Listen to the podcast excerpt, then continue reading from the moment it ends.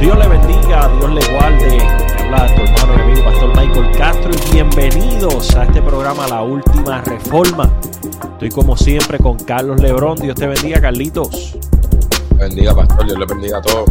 Amén, amén, amén. Dios te bendiga, Carlos. Dios bendiga a todos los que siempre sintonizan la última reforma. Venimos con un tema en esta hora, un tema fuerte, un tema especial, un tema que nos vamos a salir del parque titulado ¿Quiénes son los verdaderos débiles en la fe?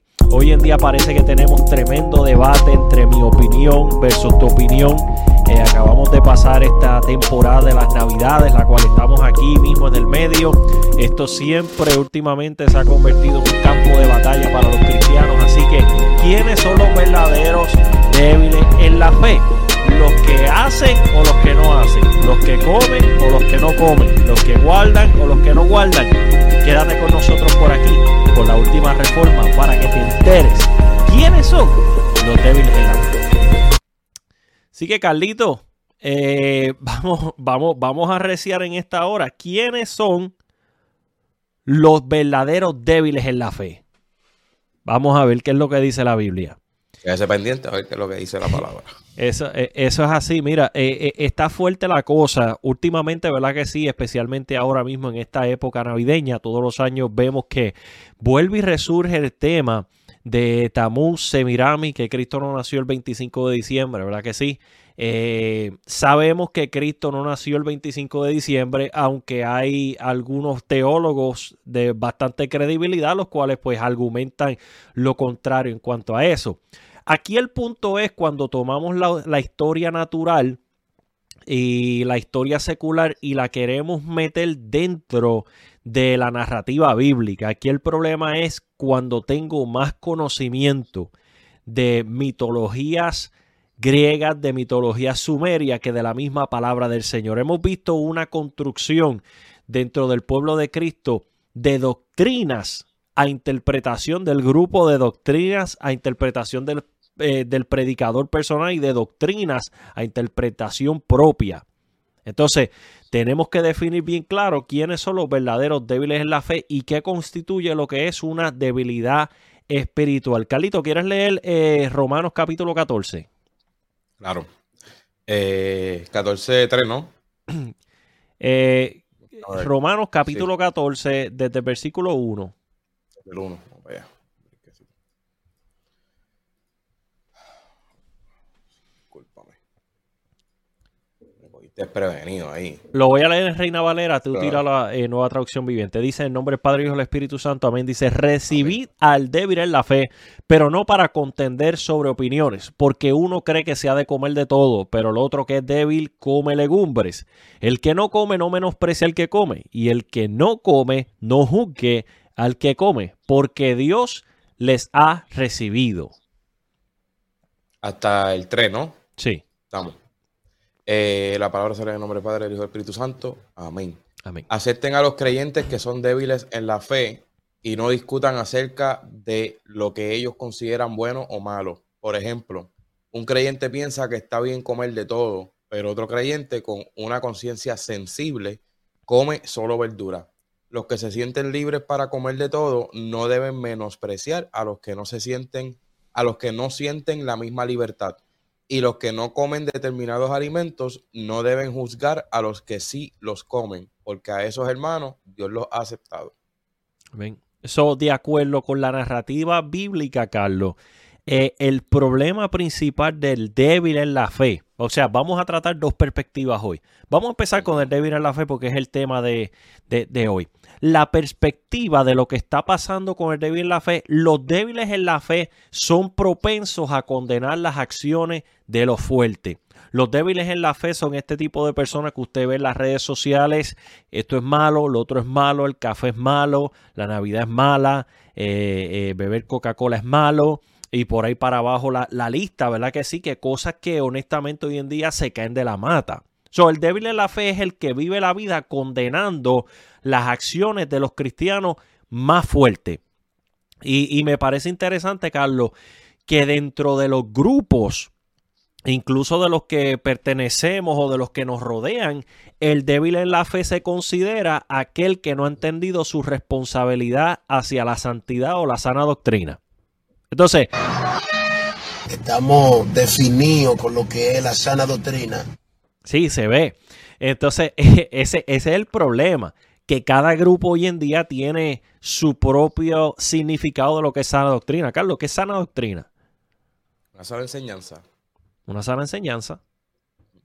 Una sana doctrina es una sana enseñanza. Es, es la sana enseñanza bíblica quitarle a la palabra del Señor es pecado, pero también añadirle mi propia interpretación o la interpretación de mi denominación a la narrativa de lo que es la sana doctrina se convierte en pecado. Solo débiles en la fe siempre andan condenando las acciones de los que son fuertes en la fe.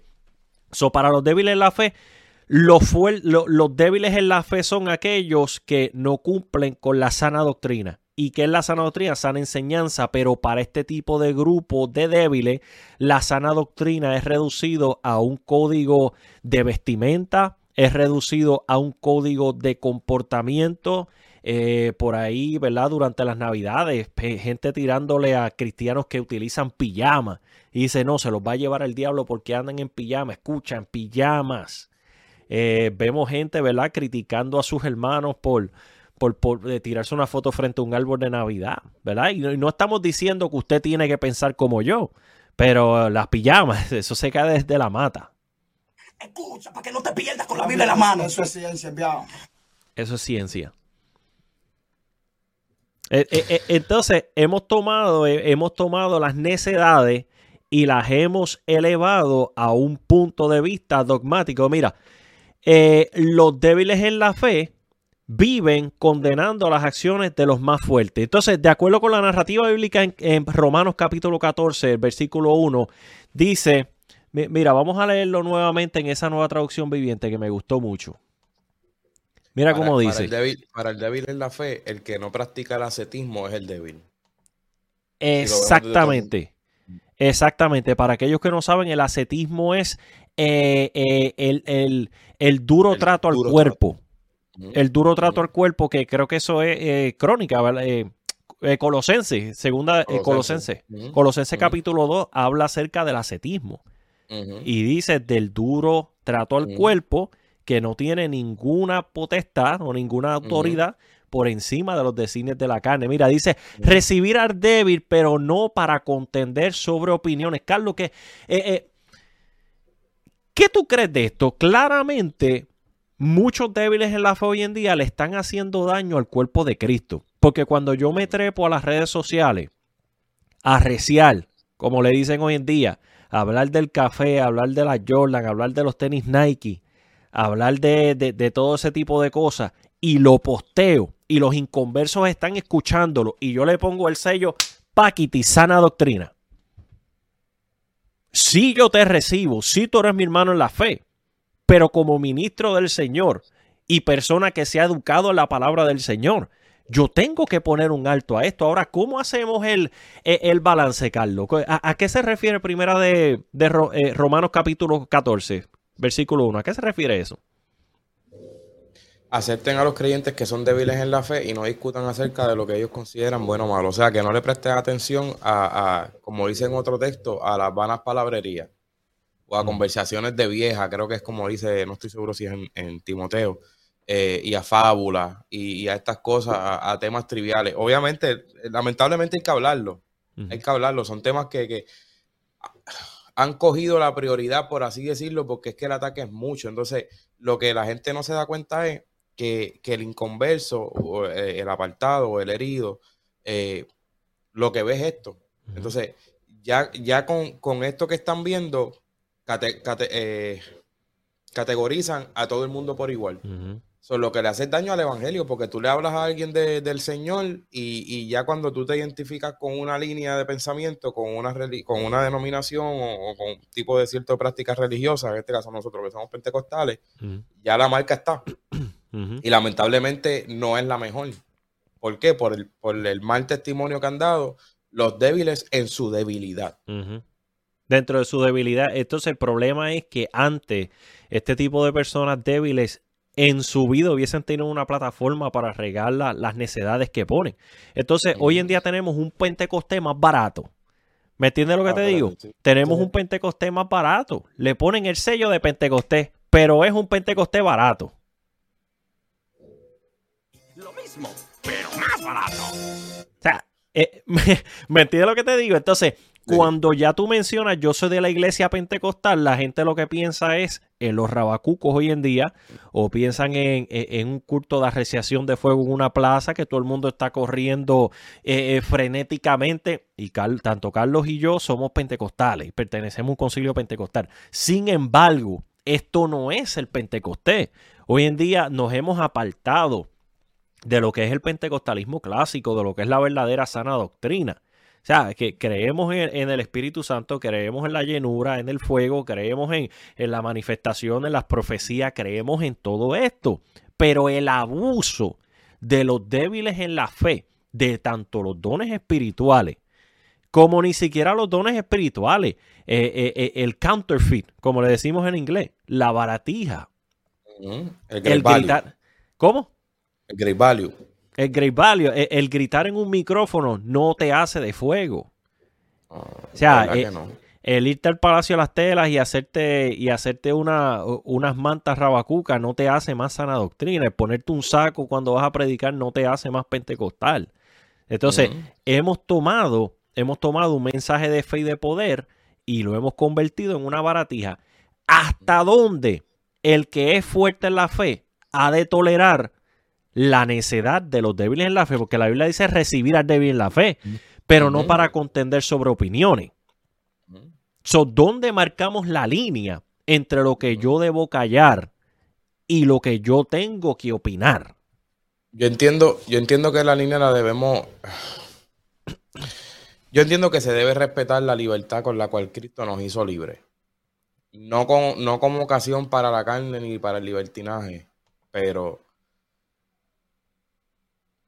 se, se debe hacer una línea hasta que afecta a doctrinas de salvación, hasta que afecta la comunión eh, del cuerpo, hasta que afecta eh, el testimonio de la persona o de la iglesia como colectivo.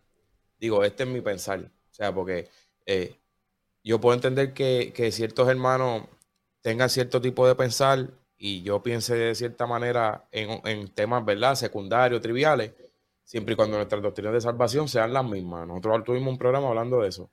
Eh, pero ya cuando una persona que está practicando, eh, vamos a poner un... Esto, esto es famoso, una persona que dice que el café es del diablo, o una persona que dice que, que, que la plancha del pelo es del diablo, para las mujeres, perdóname. Para esa persona sabrá Dios y a esa persona le es de, de ocasión de caer. Pero si esa persona ya viene a tratar de hacer eso un pecado y ponerlo al nivel de, de homicidio, de, de- de- de raíz de amargura, de, de odio, de, de, de 20 cosas, a, ponerlo a ese nivel, ya, ya ahí hay que atacarlo, pienso yo. No sé si me sigue. Y ahí, hay, ahí es donde se hace la línea. Porque el, el hecho de que para esa persona, por ejemplo, en el caso de la plancha del pelo, eh, por, por vanidad que a lo mejor esa persona tuvo en el mundo, el trato del Señor es que en este, en este momento, en esta transición o en, en la vida de esa persona, no le es conveniente a- a- a- a estirarse el pelo de esa manera, no significa que para las otras 50 hermanas de la iglesia tampoco les es conveniente. Porque eh, eh, esas hermanas tendrán otras concupiscencias. Yo entiendo que ahí es donde se tiene que hacer la línea. Lo mismo con los varones y todos estos temas secundarios. Si, si yo soy uno, yo bebo mucho café.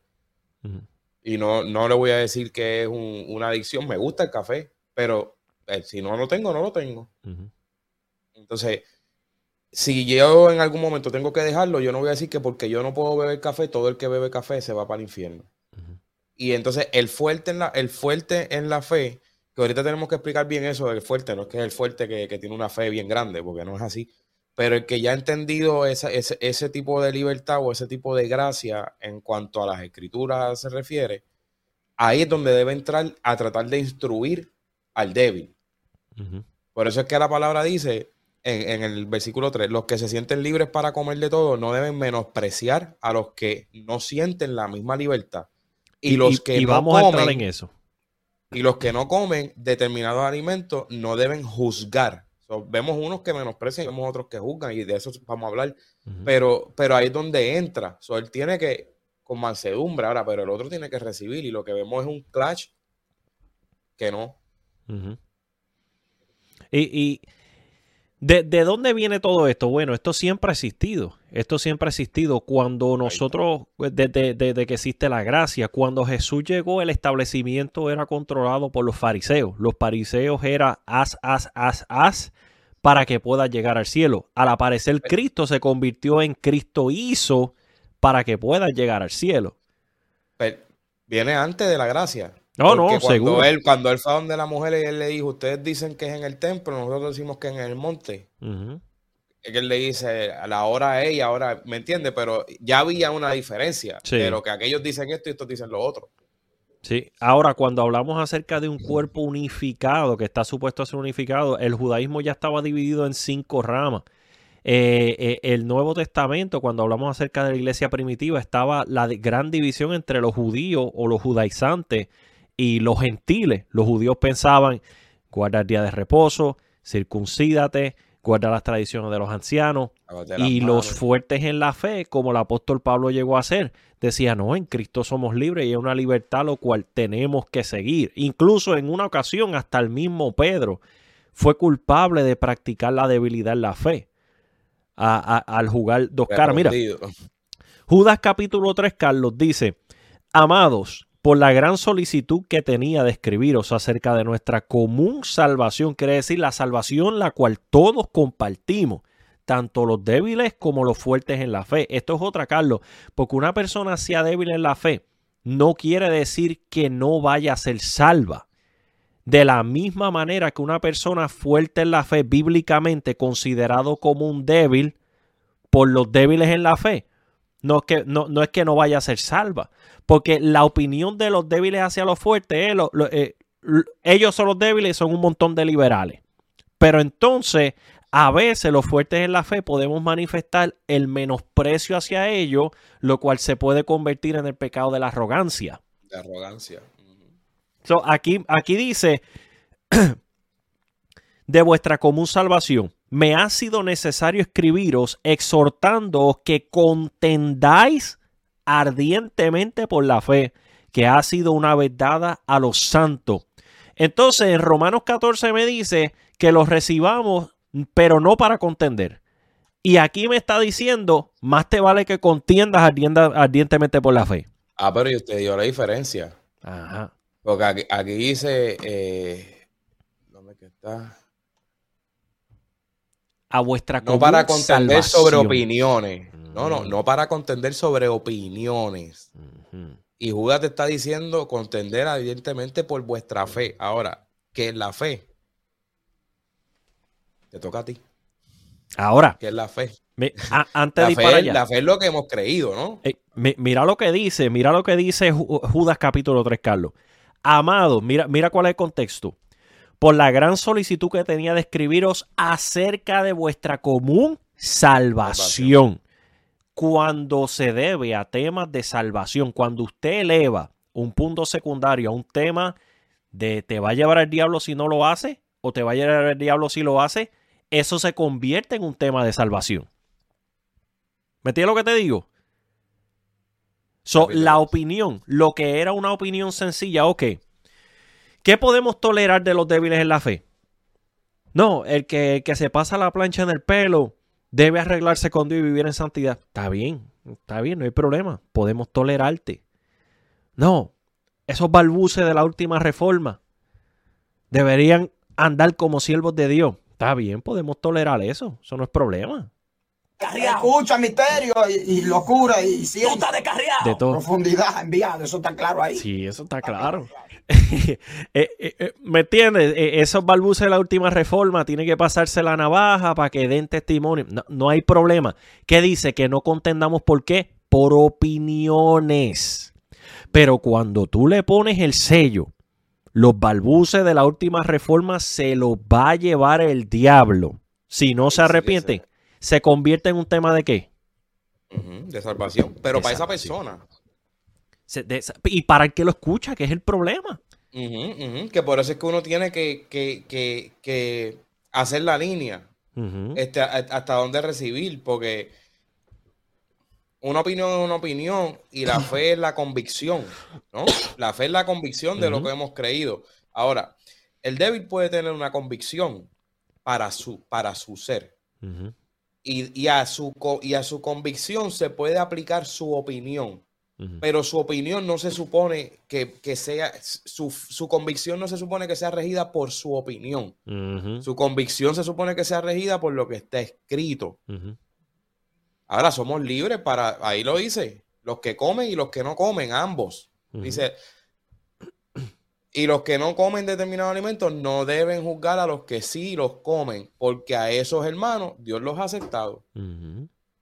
Digo, y aquí está haciendo la, la aseveración de, de alimentos y son los ejemplos que él usaban porque eran los temas en ese momento. Inclusive en otra, en otra de las epístolas yo creo que él habla sobre lo de los ídolos, dando alusión a que él comía Lo que fuera. Él no preguntaba por motivo de conciencia. Y da la explicación. Si pregunta, y entonces tienes que ir navegando por las epístolas. Pero la opinión no debe ir por encima de la convicción. Absolutamente no. E- Entonces, ese, ese es el problema principal. Mira lo que dice la Biblia en Hechos capítulo 17, versículo 30. Y este es el peligro de la ignorancia. ¿Hasta qué punto podemos reclamar y jugarnos la tarjeta de la ignorancia ante la presencia de Dios? Porque a veces decimos, no, eso es por ignorancia. Y, y- y sabes que, Carlos, esta fue mi. Esta fue mi actitud hacia mis amigos los rabacucos. Cuando primero salieron. Bendito, esta gente de por allá del monte, la ignorancia. Pero de la ignorancia Hasta- se convirtió en un problema. La plaga. De la ignorancia se convirtió en un problema y se convirtió en Mm. una plaga. Y los, las madres de esta vertiente es una predicadora joven que salió de Puerto Rico, que no voy a decir el nombre, pero todo el mundo sabe quién es. Y una predicadora principal de la República Dominicana. Las dos empezaron el relajito de las planchas, el relajito de los tacos, el relajito de, de, de, de- los pastelillos. Y mira lo que hemos llegado. Son las madres de este despelote, junto con todos sus secuaces. Entonces, de, de vamos a torelarlo, se ha convertido en un problemita el cual ha dividido a la iglesia pentecostal. La iglesia pentecostal y la iglesia evangélica está en una batalla por culpa de estas personas. Y, y mira qué cosa, mira qué cosa, que, que los sana doctrina no se dan cuenta que hay división. Y Cristo no nos llamó a estar divididos. No estamos hablando de ecumenismo. No estamos hablando de ecumenismo. Pero Cristo no nos llamó a, a estar divididos. En el último programa lo mencionamos. La palabra dice, nada. Nada de lo que entra. Dando alusión a que no hay nada fuera de nuestro corazón, de nuestro ser, que nos vaya a contaminar. Ya nosotros estamos contaminados de por sí. Lo que sale de nosotros es lo que contamina. O sea, parece mentira, ¿verdad? Entonces, un- uno, a veces, digo... Sí, porque estamos y- peleando con ese pecado, con ese pecado adánico, que aunque Con- fuimos restaurados por, a través de Cristo, esa carne quiere seguir manifestando. Ajá. Entonces, no, no es para, no, no quiero, no quiero categorizarme como fuerte en la fe, porque la realidad es que, pues, no estamos completos, Solo Dios sabe. es, es un constante aprendizaje, o sea, no, yo no me considero fuerte, al contrario, me considero, me considero débil, pero en, en el, en el- me, me considero fuerte en el sentido de que trato de dejarme enseñar. Porque choca, que te digan que estás mal, choca. La Biblia dice porque cuando Pero- soy débil, entonces soy fuerte. Cuando tú proclamas no ser fuerte, eso te hace, te hace ser fuerte en la. Y, y a eso, y a eso a lo que me refiero. Entonces, cuando uno se deja enseñar y uno aprende, uno trata de enseñar lo que uno aprendió, ¿verdad? Porque es, es como ahora mismo la salvación. ¿Qué hace el cristiano? El cristiano es salvo. ¿Qué es lo primero que hace el cristiano? Lo que le llaman los cristianos el primer amor. Empezar a decirle a todo el mundo, para la iglesia, esto, lo otro, mira, conocí al Señor, ta, ta, ta, ta, ta, ta.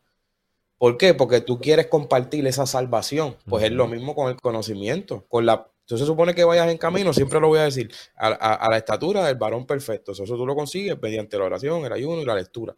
Entonces, mientras tú vas adquiriendo conocimiento, tú lo vas a pasar. ¿Qué pasa con los débiles? Que cuando tú pasas ese conocimiento, ya ellos lo toman como que tú les quieres decir lo que tienen que hacer, ellos lo toman como que es que tú te la sabes toda, ellos lo toman como que tú eres el letrado, ellos lo toman... Y tú No lo que una- simplemente no hay estás una tratando de dar lo que tú estás recibiendo. No hay una humildad ante la palabra del Señor. Y cuando No, escrituras hay. dice humillaos pues bajo la poderosa mano del Señor, eh, todo cristiano que sea un cristiano fuerte en la fe, se humilla bajo la palabra del Señor y bajo la autoridad escritural, que es la autoridad máxima. Entonces tenemos un problema y es que la opinión de mi denominación o mi interpretación de lo que es la verdad tiene más autoridad que la misma palabra de Dios. Y eso es lo que da el sectarismo de hoy en día. Me- hablando de sectarismo, me intriga mucho esta definición que encontré de debilidad y dice que, que, eh, debilidad la cualidad de ser débil, significa falta de fuerza, eh, sinónimo de agotamiento, extenuación, flaqueza, decaimiento, desfallecimiento. Eh, dice, la debilidad también caracteriza el carácter de una persona que se muestra dominado o sin poder de decisión. O sea, como quien dice, le quitas el libre albedrío por lo que muchas veces son objeto de manipulaciones o engaños. Y vemos mucha vertiente de, de personas que aún entendiendo, y lo, eh, esto yo creo que va en la línea, yo no sé si ustedes se acuerdan de los programas que hemos hecho anteriores, porque hace tiempito que no grabamos, pero el de, el de la Biblia lo, lo hice, pero me mantengo en lo que aprendí. ¿Qué nosotros mencionamos ahí? Que tú no, una de las cosas que tú te tienes que cuidar es de no dejarte llevar por el que dirán. Porque sí, somos, somos cartas abiertas, tenemos que dar testimonio, no estamos diciendo que no te tiene que importar, pero no tiene que afectar tu relación y tu convicción con el Señor. Dice, por lo que muchas veces son objeto de manipulaciones o engaños. Hay gente que dice, no, yo sé que eso la Biblia no lo dice, pero ¿qué va a decir aquel? ¿Qué va a decir el otro? Si yo doy mi brazo a torcer en cuanto a lo que he entendido de la escritura. Entonces, ¿qué pasa? Se encierran en que se muestran dominados o sin poder de decisión. Se quieren mantener débiles. Ahí también yo entiendo que el fuerte tiene que hacer la línea. ¿Por qué? Porque tú, tú no quieres, eh, eh, eh, tú no quieres ver a tu hermano que no llegue, que no llegue a la meta porque quiere permanecer en el piso. Tú tienes nuestro deber como hermano es tratar de levantar al hermano. No sé si, si me sigue. Sí. El problema de hoy en día, Carlos, es que los débiles tienen discípulos. Los débiles de hoy tienen discípulos y van y hacen discípulos. Entonces, eh, eh, eh, no, no, es por, ¿sabe? Usted, mire, practique usted lo que usted quiera, pero no me agarre un recién convertido y me lo llene de debilidad y lo prive de su libertad en Cristo. Terminan apartados, terminan apartados dentro de la iglesia de, de- de una forma o la otra. Mira lo que dice la... La, Dímelo. la palabra dice, buscando hacer prosélito, los hacen dos veces más hijos Más del hijos del infierno. infierno. Yep. Meta mano ahí. Hechos 17:30, vamos a hablar de la debilidad. Mira lo que dice. Por tanto, habiendo pasado por alto los tiempos de la ignorancia, Dios ahora le declara a los hombres en todas partes que se arrepientan. Hay un tiempo en el cual Dios deja pasar la ignorancia, hay un tiempo en el cual Dios toleró la ignorancia. Pero ya nosotros teniendo la Biblia completa, los 66 libros, papá, tú no tienes excusa de, de- de- de ser ignorante. El que no sepa estos principios fundamentales de lo que es la fe cristiana y esté parado en un altar predicando la palabra de Dios, usted es ignorante porque usted quiere. Varón, yo pasé 28 años repitiendo cosas, leyendo la Biblia, pero repitiendo porque se me enseñó. Hasta que yo dije, espérate, espérate, esto no da más, esto no pare más. La Biblia, la, la Biblia tiene, tiene una perspectiva totalmente diferente. Yo escuché de, de- de- de siempre los, li- los liberales son los débiles en la fe. Los fariseos, los liberales. Ok, ¿qué es un libertino? Vamos a definir esa palabra. ¿Qué es un débil en la fe? Entonces, cuando tú empiezas a tomar la definición bíblica versus la definición que le ha puesto mi grupo, mis antepasados, mi denominación, mi predicador favorito, entonces espérate, algo, algo como que no está bien aquí. Sea, Eh, eh, están jugando PlayStation con los cristianos. Yo no sé si usted se acuerda cuando usted, no me acuerdo si era, me tiré el ciervo aquí. Eh, cuando usted hace un carácter que le pone ropa y le pone esto y le pone lo otro, cuando estaba jugando PlayStation, ya estamos a un punto que eso que usted está diciendo no, los liberales, y ya bajo ese término liberales, ponemos un montón de renglones. El pelo es así, la ropa es así, los tacos es así, hace esto, hace lo otro, hace lo otro. Como le mencioné yo en un programa, le pregunté Ujú. a una buena persona cómo tú distingues a un testigo de Jehová de un... Tiene pantalla y maquillaje, fue lo que me dijo. Esa no es manera de... de- Porque eso es una opinión tuya. Eso no es, ¿verdad? Eso. Mira lo que dice, mira lo que dice el Romano 5. Hace tanto que ya son creyentes que ya deberían estar enseñando a otros. En cambio, necesitan que alguien vuelva a enseñarle las cosas básicas de la palabra de Dios. Son como niños pequeños que necesitan leche y no pueden comer alimentos sólidos. Pues el que se alimenta de, leche sigue siendo bebé y no sabe cómo hacer lo correcto. El alimento sólido es para los que son maduros, los que a fuerza de, a lo que los que a fuerza de práctica están capacitados para distinguir entre lo bueno y lo malo. Eso va acorde con lo que usted estaba diciendo. Ya se pasó el tiempo de la ignorancia y es hora de que te pongas para lo tuyo. So, el, el que come vianda es el que puede distinguir entre lo bueno y lo malo, no entre lo que yo opino que está bien y lo que no. O sea, eh, eh, me llama la atención que dice, eh, mira, dice un comentario en Mundo Hispano, el débil en la fe no reconoce su propia libertad en Cristo Jesús. O sea, eh, eh, eh, eh, viven, viven bajo un evangelio óstero de ascetismo, el cual la- la- la- el camino hacia la salvación es un camino de, de- de golpear el cuerpo, de someter el cuerpo a un duro trato. Eh, eh, esto, esto incluso lo practica el hinduismo, Carlos. Y cuando tú vienes a ver, cuando tú vienes a ver es un evangelio que no es ni de amor. No. Cuando tú vienes a ver es un evangelio que no, y no, y no es de amor hacia el prójimo, es de amor hacia Dios porque lo estás haciendo con pesar. Sea, yo, yo, por ejemplo, yo, yo he tenido momentos que yo he tenido situaciones que yo digo, Dios mío, o sea, ya no aguanto más. Pero por mi mente no pasa, y gracias Señor por tu misericordia, pero por mi mente no pasa a quitarme. Por mi mente no pasa a virar atrás. Yo puedo estar, como siempre se lo he dicho, yo puedo estar en algún momento que yo estoy corriendo con la peste, como decimos en Puerto Rico. Eso significa, hermano, que nos está escuchando de otro lado cuando el carro no tiene gasolina y está gente ahí que se, está- se va a pagar. Eh, pero mi por mi mente no me pasa, a mí no me pasa, gracias al, al Señor. El yo decir, voy a entregar los guantes, voy a quitar, voy para atrás y voy para el mundo. No. Sin embargo, este tipo de personas, tú lo que escuchas es, "Acho, lo que quiero es quitarme, "Acho, lo que quiero es tirar los guantes, lo que quiero es engancharlo, lo que quiero es entregar, lo que quiero es hacer esto, lo que quiero es hacer lo otro. Entonces, cuando tú vienes a ver, cuenta lo que está, lo que está, lo que estás practicando. Y digo, esto es un llamado, ¿verdad? Como, como dice Ángel, esto es un llamado a la conciencia. Carlos, es que sea- la- la- la- el montón de, ¿verdad? De, de estos hermanos. Y, y- y mira, esto nace desde, desde una preocupación honesta de la última reforma. Mira, el montón de estos hermanos no están eh, disfrutando su libertad en Cristo. Y cuando hablamos acerca de libertad en Cristo, rápido piensan, no, este, eh, el varón está en la discoteca, el varón está fumando, bebiendo. Mira, hermano, si yo quisiera apartarme, lo hiciera. Pero no quiero apartarme. Mi libertad en Cristo me enseña que soy libre del pecado. Ya yo no quiero pecar, Carlos. Ya yo no quiero pecar. Entonces tú ves esta gente que vive un evangelio ascético que siempre están en la prueba. Quiero enganchar los guantes. Quiero regresarme. Pero si Pedro mismo dentro de su debilidad dijo, ¿a dónde iremos si solamente tú tienes palabras de vida? Esta gente le ha dado un, un tan duro trato al cuerpo que viven anhelando su, su vida pasada. Carlos, yo no, yo no anhelo mi vida pasada. Que, que, que llega momentos de debilidad, eso lo llega a todo el mundo, pero volver para atrás, eso no es una opción. Entonces, analízate todo lo que canta esta gente de, de- del ascetismo, de ese, de ese bando.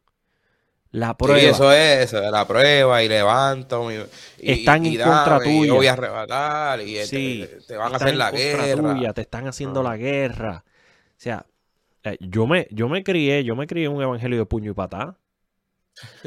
Donde los pastores, el, el- el pastor, uno de, de los pastores que yo tenía andaba peleándose con otro pastor sana doctrina de más abajo y decía, el que yo coja allá abajo se lleva seis meses de disciplina. Dos pastores pentecostales peleados. A ver si este, espera. Y su golpe es poderoso contra el que es eh, sumamente técnico. Oye, eso Fuerte. estaba ahí. No, no. Olvídate de eso. Decía que vaya para la iglesia de aquel, se busca seis meses de disciplina. Y, y una, una guerra campal, campal, Sí, porque- campal. Porque las ovejas eran del pastor, no eran de Dios. Mira. Exactamente, él lo sé, oye.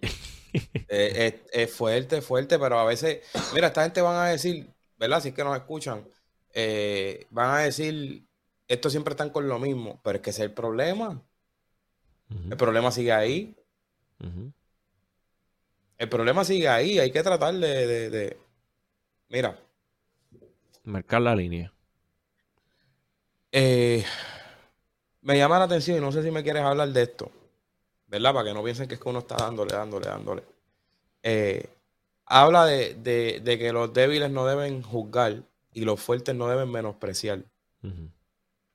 Yo tengo aquí en mis notas, eh, en Santiago, dice, amados hermanos, no hablen mal los unos de los otros. Si se critican y se juzgan entre ustedes, entonces critican y juzgan la ley de Dios. Les corresponde, en cambio, obedecer la ley, no hacer la función de jueces. Solo Dios, quien ha dado la ley, es el juez solamente. Él tiene el poder para salvar o destruir. Entonces, ¿qué derecho tienes tú para juzgar a tu prójimo? Te hago una pregunta, Carlos. ¿En algún momento hemos mandado a alguien al infierno en este programa? No, Eh, Dios nos libre. Esta es la diferencia. Estamos peleándonos contra un pensamiento. Entonces, esto es lo que pasa. Los débiles empezaron, bueno, déjame no hacer esto por no acercar a mi hermano. Y lo que hicimos es empoderarlo a continuar en su ignorancia. Tú sabes cuánto tiempo. Mira, yo llegué a una iglesia una vez y, me, me invitaron a predicar y aquello, para la gloria de Dios, cayó el fuego de Dios, algo, algo terrible, terrible, terrible. Y un varón coge y me llama a los, a los par de días y me está escuchando y Dios te bendiga, te amo. Eh, viene y me dice, varón, Dios te usó de una manera tremenda. Tremenda, tremenda, tremenda. Yo nunca había visto un mover tan fuerte. Pero esa linecita que usted se hace, ¿sabe? La, la compartidura que yo me hago por aquí. Esa linecita que usted se hace, varón, no haga eso. Eso era, lo- los nazis se hacían eso Los para, nazis. para darle su, su, su, su lealtad a Satanás y, y- y Adolfo Hitler. Y yo yo- wow, este hombre está bien lejos de la realidad. Esto no era así. Este recorte es del 1920, esto no es del 1934 cuando empezó el partido nazi, pero vamos a dejarlo ahí. Eh, pero A por amor, hablarle- a, a usted venía a hablar de historia. Ajá. Pero por amor. Y dije, espérate, yo amo más a este hermano. Yo amo a este hermano. Me voy a dejar de hacer la compartidura. Y me dejé de hacer la compartidura. Pero entonces el hermano no se detuvo con la compartidura. El hermano le encontró a aquel que los tacos de la hermana estaban muy altos. Y le encontró a aquel. Entonces cuando venimos a ver y hacemos, estamos haciendo buche por amor, por no acercar al débil. Lo que estamos haciendo es empoderándolo, porque ante la perspectiva de ese varón, le salvé la vida al hermano Castro. El hermano Castro iba camino al infierno por la compartidura de su pelo. Y Dios yo le salvé la vida. Lo empoderé, como dice Ten. Venga.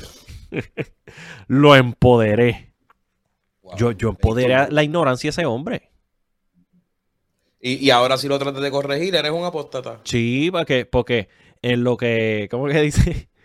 En lo que, en lo que apruebas te condena. En lo que apruebas te condena. Mira, a, a otro más. Ese hombre, un varón de Dios, tremendo, tremendo, tremendo, tremendo, tremendo. Pero esa barba de impío. Escucha. Eh, eh, entonces, bueno, Mío, que esto, Dios, eso es, ma- eso es demasiado profundo. no, no, no, vamos para allá. Anyway, Carlos, vamos a hablar de lo, de No, lo- no, no, va- vamos a hablar de lo fuerte. Vamos a hablar de lo fuerte, porque para lo fuerte también hay malanga hoy. Vamos para allá. ¿De qué se debe cuidar el fuerte? Del menosprecio. Del menosprecio. Mira, Carlos, hay veces que yo escucho cosas tan y tan y tan ridículas que hay que reprender al diablo porque uno, uno lo que piensa es, pero ¿y este anormal de dónde salió? Bastante. Mira, hay, hay cosas, Carlos, que le tiemblan las rodillas a uno. Sí, está fuerte. Para eso no tengo audio. No, no, finishing. Espérate, espérate. Déjame ver. Oh, sí, espérate, sí. A ver. Sorry. Ahí. Está fuerte. Está fuerte. Ay. Vemos ve- cuando salió aquel hablando de que en el 2019 era el año que Dios iba a limpiar a los altares de los pastelillos. Una pandemia global, millones de personas a punto de morir. Y la prioridad de Dios era predicar de los pastelillos. Mira, cuando salió, cuando se murió Billy Graham y salió aquel otro hermano que, que- que no voy a decir el nombre porque tiene las puertas muy abiertas y yo creo que se, se enderezó un poquito, diciendo que Billy Graham se lo llevó el diablo porque no guardaba la sana doctrina. Un hombre que trajo a millones de millones a los pies de Cristo. Que yo sepa, no se ha escuchado nada de él por ahí. Jamás. Incluso Billy Graham es un hombre más íntegro que muchos de nosotros. Porque Billy Graham inventó el, el Fresno Manifesto. Y hemos hablado del. Fresno Manifesto aquí, que es que, que no va a haber una interacción entre un hombre y una mujer que no sea tu esposa en privado. Bajo ninguna circunstancia, al menos que no sea por escrito.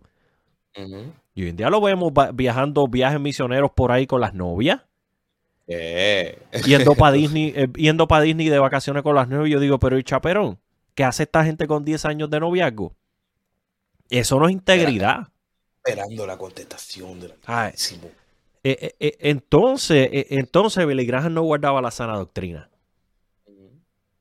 Y andamos criticando a Raimundo y todo el mundo y juzgando a Raimundo y todo el mundo, pero Billy Graham no guardaba la sana doctrina, por el amor de Dios. Entonces. ¿De qué se tiene que cuidar al fuerte? Los fuertes en la fe tienen que cuidarse de la arrogancia. La arrogancia es cuando usted tiene el conocimiento suficiente para destrozar la, la teología de esa persona y usted como quiera se sienta en amor y trata de corregirlo por tal de salvar un alma, hermano.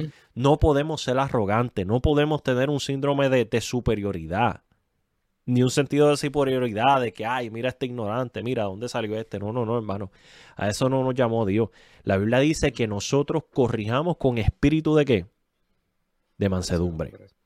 Mira, eh, más abajo de en Romanos, ahí mismo, en Romanos 14, dice: ¿Quién eres tú para juzgar a los sirvientes de otro? Su amo dirá si queda en pie o caen, y con la ayuda del Señor quedará en pie y recibirán la aprobación de él. Del mismo modo, algunos piensan que un día es más sagrado que otro, mientras que otros creen que todos los días son iguales. Cada uno debería estar plenamente convencido, la convicción de la fe, de que el día que elija es aceptable. Los que adoran al Señor un día en particular lo hacen para honrarlo a Él. Los que comen toda clase de alimentos lo hacen para honrar al Señor, ya que le dan gracias a Dios antes de comer. Y los que se niegan a comer ciertos alimentos también quieren agradar al Señor y le dan gracias a Dios. Pues no vivimos para nosotros mismos, ni morimos para nosotros mismos. Si vivimos es para honrar al Señor y si morimos es para honrar al Señor. Entonces, tanto si vivimos como si morimos, pertenecemos al Señor. Cristo murió y resucitó con este propósito, ser Señor de los vivos y de los muertos. ¿Por qué entonces juzgas a otro creyente? ¿Por qué menosprecias a otro creyente? Recuerda que todos estaremos delante del tribunal de Dios, pues dicen las escrituras, tan cierto como que yo vivo, dice el Señor, ahí está el dice el Señor que, que, que importa, no el de por ahí de los sueños. Tan cierto como yo- tan cierto como que yo vivo, dice el Señor, toda rodilla se doblará ante mí y toda lengua confesará a Dios y le dará alabanza. Es cierto, cada uno de nosotros tendrá que responder por sí mismo ante Dios. En esos versículos podemos ver tanto como el maduro, tengo aquí en las notas, como el maduro en la fe, como el débil, están mal si deciden menospreciar o juzgar. En temas triviales, la palabra nos invita a mantener la, la mutua paz con todos. Eso se ve en los versículos del 17 al 19. Dice, pues el reino de Dios no se trata de lo que comemos o bebemos, sino de llevar una vida de bondad, paz y alegría en el Espíritu Santo. Si tú sirves a Cristo con esa actitud, agradarás a Dios y también tendrás la aprobación de los demás. Por lo tanto, procuremos que haya armonía en la iglesia y tratemos de edificarnos unos a otros. Eso es lo que muchas veces, por lo menos aquí nosotros en la última reforma, tratamos de hacer, edificarnos los unos a nosotros. Y tratamos de hacerlo, aunque le metamos el chistecito de los rabacucos y qué sé yo, tratamos de hacerlo con mansedumbre. Porque obviamente, pues, pues, somos jóvenes, el tiempo que vivimos y qué sé yo, no vamos a estar aquí por los siglos de los siglos, porque no, es- no es lo que practicamos. Eh, pero a la vez, tener una conciencia limpia delante del Señor y estar plenamente convencido de lo que se cree en un ámbito y trato personal en cuanto a los temas debatibles se trata. Ahí brincamos al So- versículo eh, 20. son otra palabra. El trato que Dios tiene contigo, yo no se lo puedo implantar a todo el mundo. O sea, yo no puedo esperar que Dios trate de la misma manera con todo el mundo. Y yo creo que esa es la actitud del, del- del fuerte en la fe. Yo Ay, entiendo ajá. que quién sabe Dios no ha tratado con mi hermano y por eso no lo voy a mandar para el infierno. O quién sabe el hermano no ha comprendido su libertad en Cristo todavía. Eso sigue siendo mi hermano. Carlos, y lamentablemente vemos más disposición de los fuertes en la fe de tener armonía como cuerpo de Cristo que de los débiles hacia los fuertes en la fe. Ahí, ahí, ahí donde, eso es parte de donde hay que hacer la línea. O sea, porque, ¿cómo le explico? Eh, para, para, para, se me fue la línea de pensamiento. Eh, para, para algunos es el pelo, para otros es la ropa, para otros es la comida, para otros es el día, para otros es, pero siempre y cuando hay, hay, hay una línea, ok, hay una línea que es igual para todo el mundo y son las doctrinas de salvación. Ujú. Lo- los credos, por así decirlo, eh, la doctrina de la Trinidad, eh, o eh, eh, la deidad de Cristo, la, la encarnación, crucifixión, muerte y resurrección y ascensión de Cristo, eh, la segunda venida del Señor, Toda- todas esas cosas, eso es a todo el mundo por igual. A todo el mundo por igual es el no robe, el no mate, el no codicie, el, el, ¿verdad? El, el- el ofrendar, el, el dar, el diezmar, el ayudar, el alimentar al, al- todo eso es a todo el mundo. El, el vestir decorosamente. Ahora, el decoro es una línea, es una línea, eh, no sé si finito o gris. ¿Cómo tú la escribirías? La modestia. La modestia. ¿Me entiendes? Pero para algunos la modestia puede ser libertinaje y para algunos la modestia puede ser ascetismo. Y hay algunos que están en el medio. Es, es llevar, es, es, es tratar de llevar la paz. El que es débil, tratar de, ¿verdad? De, de crecer en la palabra. Y el que es fuerte, tratar de instar a que crezcan, pero llevar una armonía. La, la línea está, y usted lo dijo, en mandar para el infierno. En determinar quién se pierde, quién se salva. El determinar quién está apto para tocar el altar o no tocar el altar. Y, y el tema de tocar el altar es un tema serio.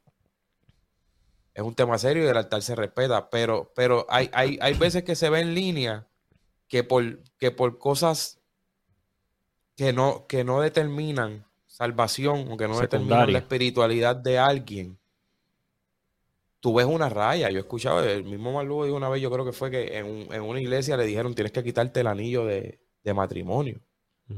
O sea, la seña de que tú hiciste un compromiso ante Dios con tu esposa, tú te la tienes que quitar para poder predicar. Eso es algo que no, no, no. Y en, y en eso, en esos temas, porque lo que pasa es que, como usted dijo ahorita, ahí es donde hay que hacer la línea, porque yo te voy a empoderar a ti que eres débil para que sigas haciendo prosélito y haciendo dos veces más hijos del infierno a otros débiles que no saben, que no los dejas crecer. Porque como tú no quieres, no dejas que los demás crezcan. Porque entonces empiezas a mandar a todo el mundo para el infierno. Y cuando tú le dices a la gente, te vas para el infierno, te vas para el infierno, eso es meter terror. Sí está la posibilidad de que la gente se pierda. Porque si, si no vives acorde, pues, pues te pierdes. Y uno lo tiene que decir, pero no metiendo miedo. Que ¿A todo es lo que te va a al infierno. Todo, ¿A todo, cuánta todo, gente no le, no le soltaron la lista de los requisitos para ser cristiano? Y mira, hermano, eh, eh, llega ese pensamiento de tú no, tú nunca vas a poder hacer esto, vete al mundo. Eh, versus, me voy a negar a esto porque estoy tan agradecido de lo que Dios ha hecho con mi vida que mira, no, no, no vale la pena yo volverme a ensuciar con el mundo. Carlos, Romanos 14, eh, versículo 2 dice, porque uno cree que se ha de comer de todo y el otro que es débil come legumbre. El que come no menosprecia al que no come. Está hablando del fuerte. El que participa de su libertad no menosprecia aquel que no conoce todavía su libertad. Y el que no come, o sea, el que se abstiene, no juzgue al que come. So, el problema del fuerte es el menosprecio hacia el débil. Y el problema y la advertencia hacia el débil es no juzgar al fuerte, porque mira lo que dice. porque Dios le ha recibido. O sea, aquí el problema no es tuyo, Carlos, el problema no es mío, el problema no es de los rabacucos, aquí el problema es de Dios. Si Dios quiere recibirlo, ¿quién soy yo para decir lo contrario? Si Dios quiere perdonarlo, ¿quién soy yo para decir lo contrario? ¿Tú quién eres? Mira lo que dice. ¿Tú quién eres que juzgas al criano ajeno? En otras palabras, aquí nadie te está sirviendo a ti. Aquí le está sirviendo a Dios todo. Para su propio Señor está en pie o cae, pero estará firme, porque poderoso es el Señor para hacerle estar firme. Mira, por más liberal, y lo digo entre comillas para aquellos que están en, en, en el podcast nos entiendan, que nos puedan tirar Carlos, toda, hay cosas hay cosas que a mí me escandalizan. Y hay otro grupo de cristianos que nos tornan a nosotros como legalistas. Nosotros mismos somos legalistas para otro grupo de cristianos. Y hay cosas que a mí me, turban y me, y me tarda un momento digerir. Yo digo, wow, Señor, ¿puedo, ¿puedo yo tener paz con esta gente o armonía con esta gente? Pero hay una línea y es que si no es un punto de salvación, yo tengo que tener cuidado con lo que sale de mi boca. Tengo experiencia ministerial, tengo conocimiento bíblico, pero yo tengo que tener cuidado con el juicio que sale de mi boca. En el momento que yo lo mando para el infierno, se convierte en un tema de salvación. Yo, yo me estoy metiendo en aguas profundas y te pregunto qué te escandaliza. Eh, sí. Porque puede ser que alguien me esté escuchando que practica estas cosas y al no conocer el contexto, eh, obviamente no nos queda poco en el programa y no, no te voy a poder hablar del contexto. Eh, no, no, no, te no te pregunto por lo físico, porque por ejemplo, yo que no estoy en tu silla, que no, no pastoreo, eh, me voy a poner, y a mí, si yo, no que a mí me, bueno, me escandaliza, pero que algo debe escandalizar a un creyente es que se paren a ministrar con rencor. Claro, claro. Que se paren a ministrar en, guerra. Eso debe escandalizar. Eh, eh, por lo menos a mí, ese, es mi caso. y, no, me considero, a lo mejor, a lo mejor me pueden considerar arrogante porque como no estamos completos, eso es parte de. Pero no sé si me entiendes lo que te quiero decir. Sí, sí, te entiendo, te entiendo. Yo, yo, estaba, yo estaba tomando una perspectiva más externa pero entiendo el ángulo que trae. Si vamos a hablar de esa perspectiva, a mí, a mí me escandaliza el, calvinismo extremo de todos los pentecostales se los va a llevar al infierno. A mí me escandaliza el abuso de la gracia extrema, de podemos hacer lo que nos da la gana porque somos ya salvos. Me escandaliza el lenguaje eh, de, de la prosperidad y del cristianismo progresivo me escandaliza eh, eh, la predicación ascética que invita al pueblo a enfocarse 100% en lo de afuera eh, cuando están peleados. Me escandaliza la, la, ignorancia escritural que tenemos hoy en día. Mira esta, esta muchacha en Puerto Rico, Carlos, con las niñas. Se desapareció tres o cuatro días por una, por una profecía que se cae de la mata el que conoce el sistema político de Puerto Rico sabe que si se cae el Capitolio no va a pasar absolutamente nada. Puerto Rico sigue teniendo el mismo sistema político. Vino una supuesta profeta de por allá de Centro Suramérica, profetizó que viene un terremoto grande, que el Capitolio se va a caer y que Puerto Rico ya no iba a tener el sistema político que tiene, que Puerto Rico iba a tener un rey. Hermano, por el amor de Dios, eso se enseña en segundo grado, lo que es el sistema político puertorriqueño. Somos una colonia, básicamente Estados Unidos, un Estado libre asociado. Nunca en Puerto Rico va a haber un rey, porque se cayó el Capitolio. Entonces, venimos con esta ignorancia, le dijo a la otra, y tú vas a ser la líder principal de la iglesia en Puerto Rico y te van a buscar, vete a los montes. Esa mujer agarró a los nenes, se fue para el monte con dos o tres discípulos y, pasó lo que pasó, que yo creo que hasta los nenes le quitaron, por culpa de tolerar la ignorancia de dos o tres. Entonces se metió el diablo. Se metió el diablo. Eso el diablo me está haciendo la guerra. Querido pastor, saque la Biblia. Querido pastor, saque la Biblia. A mí, me, a mí me escandaliza mucho, ya que usted mencionó lo del el calvinismo extremo. A mí me escandaliza mucho que, que nosotros, los, la- ¿verdad? Voy a decir nosotros, los que tratamos de, de, de ir de acorde con, con la palabra, ¿verdad? Y de ir, tengamos que dominar lo que es la doctrina de la escatología o tratar de dominar lo que es la escatología la doctrina de la salvación, la gracia y todo eso. Porque lamentablemente la mayoría de predicadores que, que yo puedo decirte es, tienen una sana doctrina, sacando el tema del calvinismo al lado, son calvinistas porque se han dado la tarea de llevar a sus congregaciones y ya tú ves, no, eh, no están no, no son perfectos. Y me atrevo a decirlo, el calvinista no es perfecto, no es, porque Dios no es, alea- no es aleatorio. Y por eso es que, y por eso es que como, como almirianos tratamos de, de- de- de hacer la diferencia y marcar una raya. Y hay buenos maestros almirianos, pero eh, eh, eh, hemos abandonado nuestras posiciones. Hemos abandonado la comunidad teológica. Estamos ausentes. Entonces, por, y- por eso es que a veces aquí tratamos de no envolvernos tanto con, con la necedad. Porque te mantiene en, en una rueda de hámster, pero es que está afectando el cuerpo de Cristo. Mira El cuerpo esto, de Cristo. Y esto también me escandaliza y no sé si... eh, En Judas 22-23 dice, deben tener compasión de los que no están firmes en la fe. Rescaten a otros arrebatándolos de las llamas del juicio. Mm, Incluso a otros muéstrenles compasión, pero háganlo con mucho cuidado, mm, aborreciendo los pecados que contaminan la vida de ellos. ujú, En, en Reina Valera dice, a algunos que dudan convencerlos, a otros salvar, arrebatándolos del fuego. Y de otros, y de otros tener misericordia con temor, aborreciendo aún la ropa contaminada por su carne. Me escandaliza que en vez de el fuerte fortalecer al débil, ya sea por arrogancia o ya sea porque, porque muchas veces el fuerte lo deja por loco. Muchas, muchas veces se empodera y muchas veces se ignora demasiado. No hay un balance. A veces uno ve la actitud de que la persona no quiere aprender y uno se olvida. Y, fallamos en eso. Entonces, lo que vemos es que los fuertes se hacen débiles.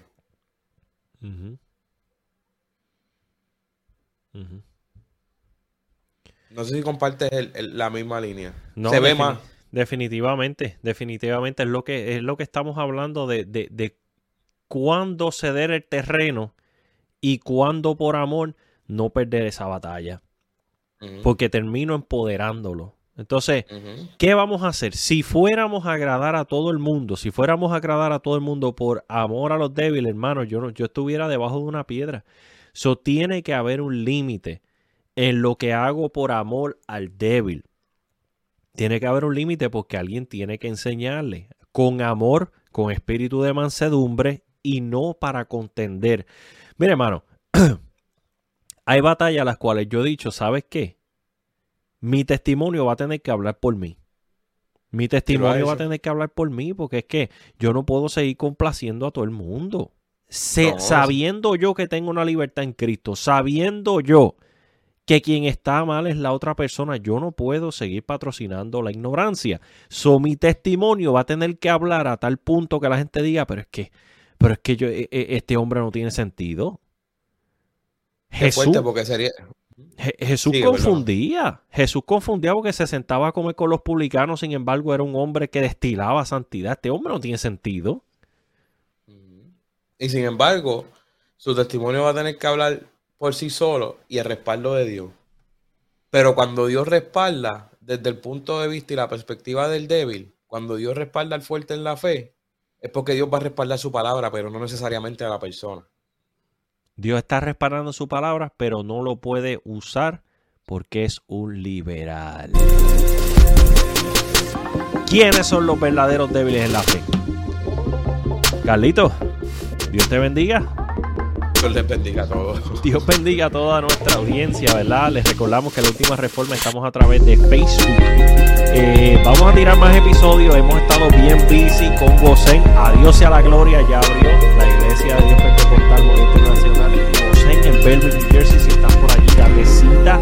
Eh, la estamos pastoreando allí. Ya, ya los hermanos, ¿verdad? Gozándose las maravillas del Señor.